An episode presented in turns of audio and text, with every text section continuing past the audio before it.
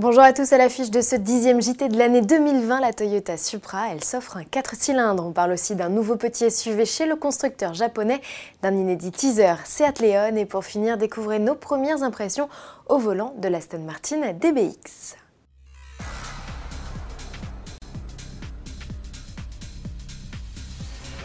Le 6 cylindres 3 litres ne frappe bientôt plus cavalier seul sous le capot de la GR Supra. Toyota annonce l'arrivée d'un 4 cylindres de litre turbo en renfort.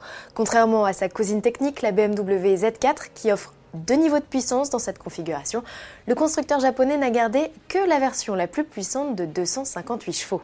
Avec un bloc plus léger et plus compact, la GR Supra gagne jusqu'à 100 kg sur la balance. La transmission au roue arrière est toujours assurée via la boîte auto ZF à 8 rapports.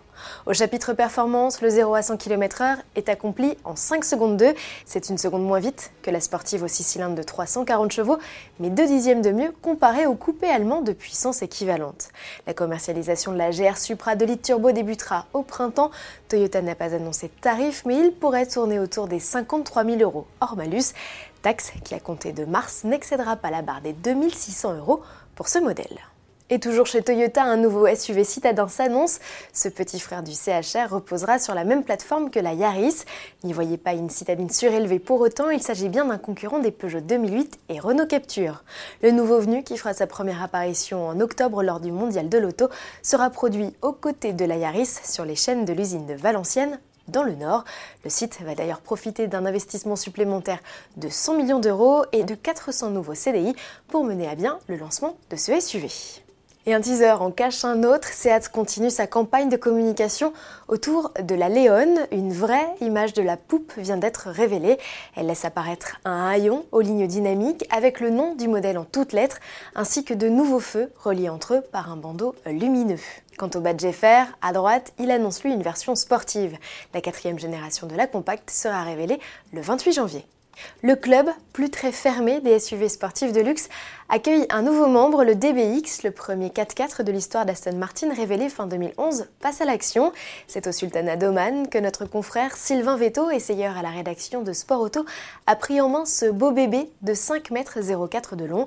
Et on parle bien de prise en main, pas d'essai, car les premiers véhicules mis à disposition ne sont encore que des prototypes. Sylvain n'a donc pas poussé le SUV dans ses derniers retranchements, mais il livre un premier verdict sur la bête animé par un V8 AMG de 550 chevaux. Dynamiquement, la voiture a une direction électromécanique parce que l'électro-hydraulique ne plaisait pas. Le prototype que j'ai entre les mains paraissait un peu flou pour cause parce que toute la partie software n'a pas été encore finalisée. Donc que ce soit la direction, le système d'anti-roulis actif, il y a encore du boulot dessus.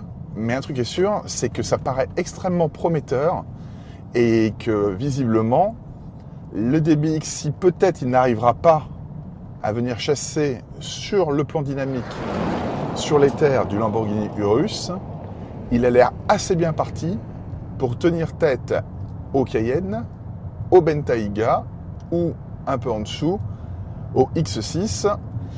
Et je terminerai sur une bonne note dont on n'a pas l'habitude de parler. Je crois que c'est la seule voiture au monde dans laquelle je peux m'asseoir derrière ma position de conduite ce sont des aspects purement pratiques, mais c'est dire quand même le boulot d'Aston Martin qui a vraiment décidé de partir de quelque chose de complètement nouveau, d'une feuille blanche, et ça a l'air assez prometteur. Les essais des modèles de production sont programmés au printemps, de quoi laisser le temps aux internautes intéressés de réunir la coquette somme de 200 000 euros minimum pour s'offrir ce SUV à bon entendeur.